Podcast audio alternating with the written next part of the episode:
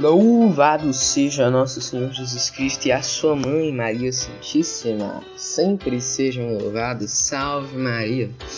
Meus irmãos e meus irmãos, voltamos com os nossos episódios católicos aqui do Voz Solitária e hoje a gente vai falar sobre, sim, ela, ela mesma, a doçura do Carmelo francês Hoje nós vamos falar sobre Santa Teresinha do Menino Jesus e sobre a sua doutrina, a pequena via, né, para a galera que não conhece.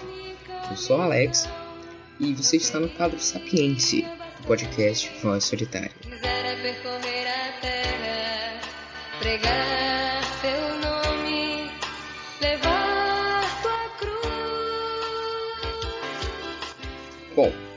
no episódio de hoje a gente vai falar um pouco sobre a doutrina né, de Santa Teresinha, porque eu acho que muitas pessoas não devem conhecer a doutrina propriamente, né?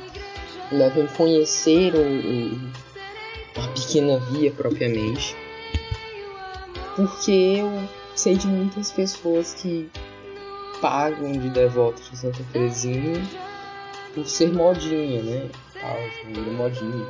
Você posta foto no Instagram dizendo que, ai, não sei o que, tal. Você tem foto de Terezinha, tudo mais. Sei lá, que você tá falando com a pessoa, você chegar do nada nela e falar, ah, não, eu sou da foto de Terezinha e tal.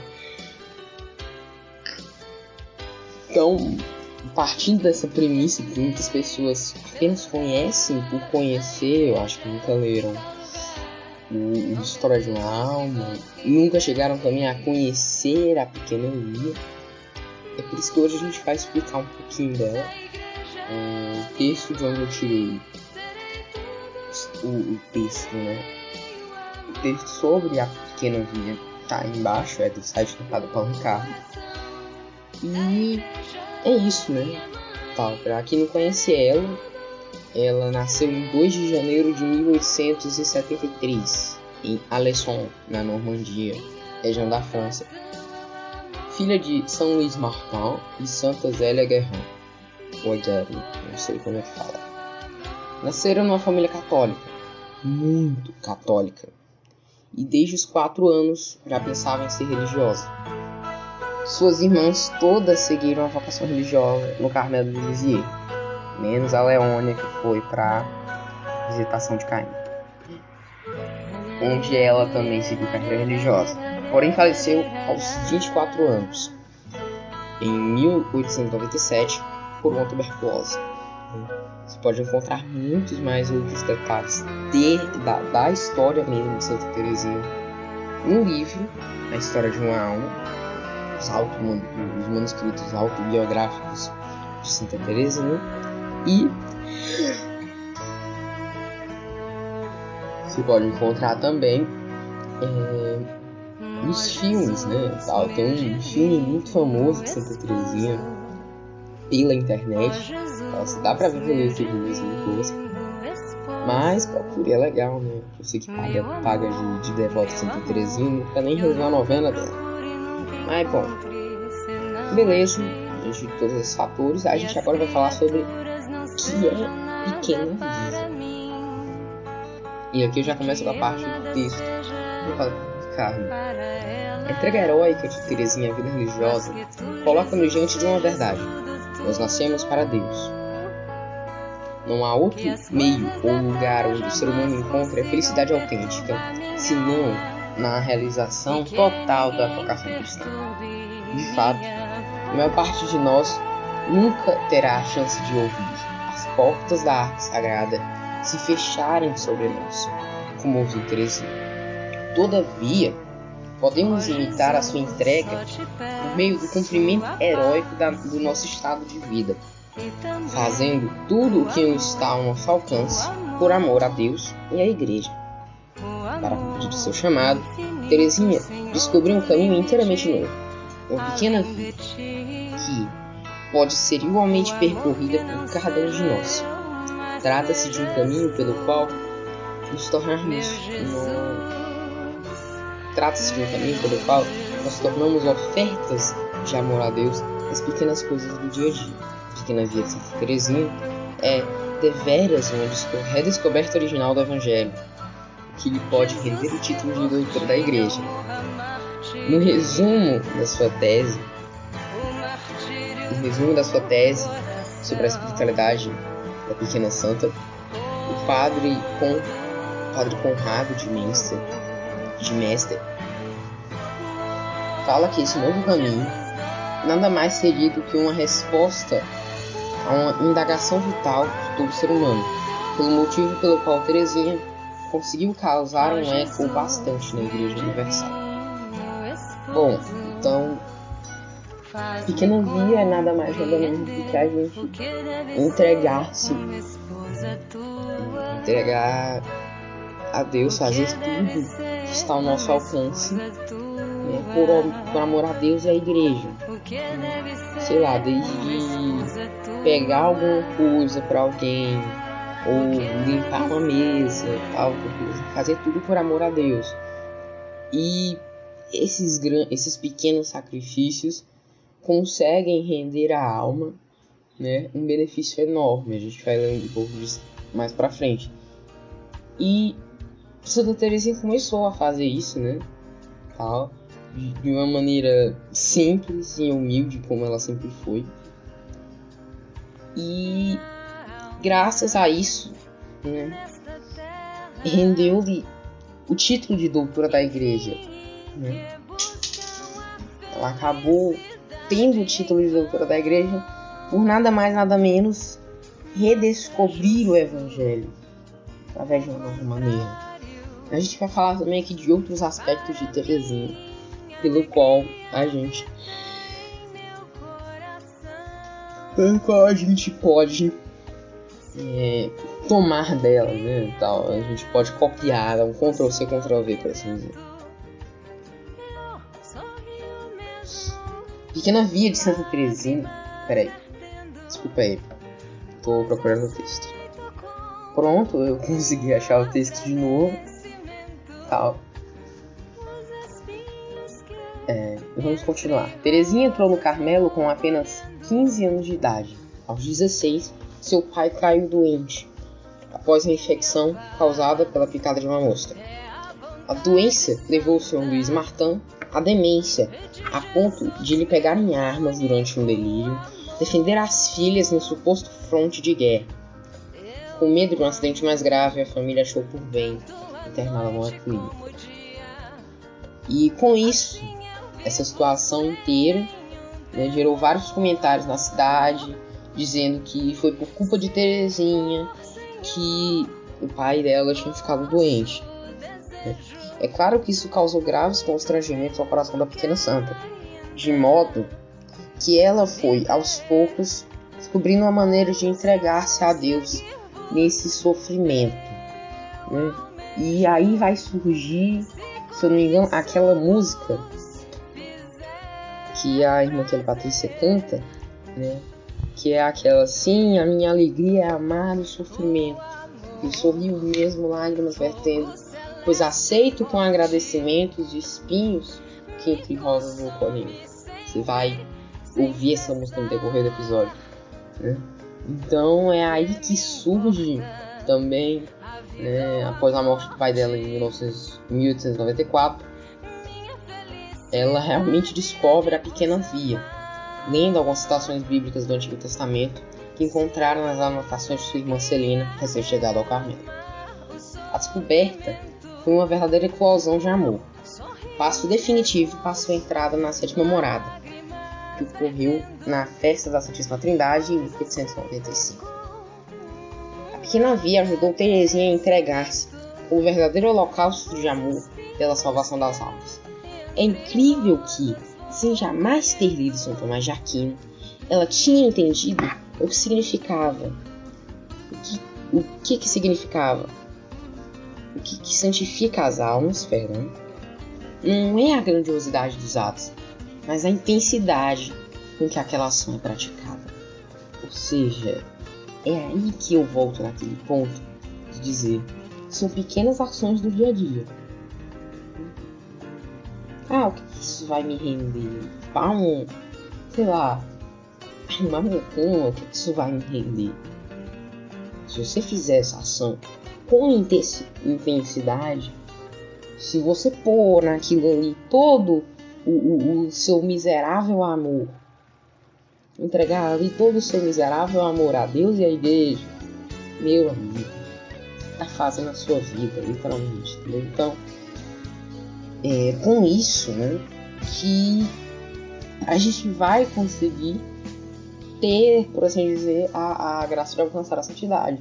Porque é através das pequenas atitudes feitas com grande intensidade que acontece a santificação da alma. Isso aí já não é nem dela, é de São, é, São Tomás de Aquino. Só que no caso é aplicado na pequena via. No caso é aplicado no conceito da pequena via. Então é, existe uma junção, né? existe um, um, uma coisa que completa-se. Né? Tá um, um, negócio que se completa que você fica, pô. Pior que é, é verdade. Né? Tá, eu, quando li esse texto pela primeira vez, eu fiquei, pô, eu não entendia. Não entendia. É, veio um momento de desabafo, eu nunca entendi. Eu não sabia como que funcionava. E eu cheguei a fazer esse episódio determinado. Não, eu vou aprender. Eu vou aprender porque eu quero entender como é que funciona. Eu quero alcançar a santidade. Mas eu quero alcançar através da pequenonia. Tal. Não foi assim uma decisão, mas eu queria entender como é que funcionava. Né? Então entender isso pra mim foi algo muito surpreendente. Eu acho que para vocês deve ser surpreendente também. Poxa, imagina você conseguir ser salvo porque você fazia atitudes tão pequenas, mas que aos olhos de Deus elas são muito consideráveis. Aos olhos de Deus, aquilo foi um holocausto de amor. Aquilo foi um derramar-se de amor. E aí a gente passa para a parte da para a parte em que ela entende que também com a pequena viagem a gente tem que ter humildade. A intuição de Teresinha levou a apresentar-se à divina misericórdia com as mãos vazias, tendo-se pequena e incapaz de qualquer mérito, olhando para os grandes santos, enxergando sua miséria. Ela simplesmente recorreu ao amor misericordioso de Cristo, para que ele mesmo realizasse a sua santificação. O elevador que deve me levar até o céu, diz Teresinha, são os vossos braços, ó meu Jesus. Manuscrito B. Você pode encontrar essa passagem no manuscrito B. E bom, aí entra a questão também da pequenez. Por isso que se chama porque você se reconhece como incapaz, você se reconhece como alguém pequeno, alguém que não tem méritos. Eu poderia ser o cara mais rico do mundo, poderia ser o empresário que mais tem empresas e ações e carros e tudo no mundo, que mais faz caridade. Mas não. Eu sou mísero servo de Deus ou evangelizando através de um podcast. E reconheço que necessito da misericórdia de Deus, necessito do amor de Deus. É tanto que ela falando, né, quando fala sobre é, que ela enxergava os grandes santos e via a sua miséria, ela via, por exemplo, Joana d'Arc, que tinha tido lutado heroicamente, inclusive a gente vai falar dela, tinha lutado heroicamente para salvar a França do domínio inglês na Guerra dos 100 Anos. E ela olhava, puxa, eu queria ser Joana d'Arc. Queria ter a coragem de Joana d'Arc. Ela olhava para São Francisco de Assis, aquele da doutrina de amar a Deus nas criaturas. Dizia, poxa, eu queria ter um lugar de São Francisco ela olhava para São João da Cruz, aquele que é considerado o amado, né? Tal, o cara que amou mesmo profundamente a Jesus na vida carmelita, dizia, poxa, eu queria ser apaixonada a Jesus como São João da Cruz. Então, realmente comove. Né? Comove muito. E isso faz com que a gente queira também. Aí agora, nós nos colocamos no lugar dela e nós olhamos ela que agora se fez grande. Tal. Inclusive, pega o exemplo de Nossa Senhora também, né? Porque ele olhou para a humildade de seus servos. Deus tem que olhar para a nossa humildade. Deus tem que olhar para a nossa pequenez. Que é através dela que Ele nos fará grandes. Através da nossa humildade é através da nossa pequenez que Deus vai nos fazer grandes. Que Deus vai nos fazer grandes coisas, né? que Deus vai nos dar a coroa da justiça, como diz São Paulo. Na verdade, Terezinha apenas compreendeu que o amor perfeito é o amor misericordioso. Afinal de contas, Deus deseja as almas de mãos vazias para que Ele possa derramar-se inteiramente sobre elas. Ele não quer ser obrigado a amar por justiça, a gratificar-nos segundo os nossos méritos. Ele quer derramar-se de uma maneira inteiramente gratuita e inesperada. Deseja entregar-se totalmente. De modo que Terezinha via que não precisava mais crescer, mas permanecer pequena. Então, você vai pegar vários é, contextos do Evangelho e você vai ler isso. Pô, eu poderia. Pô, Deus me ama na humildade. Deus me quer humilde. Sim, de fato, houveram grandes santos que, como por exemplo São Tomás de Aquino, através do estudo através do dom da sabedoria, essas pessoas alcançaram a santidade e levam também a igreja consigo para alcançar a santidade. E tem outros, como São Francisco de Assis, que alcançaram a perfeita humildade ao se entregarem por amor a Deus, ao tornarem-se este holocausto de amor.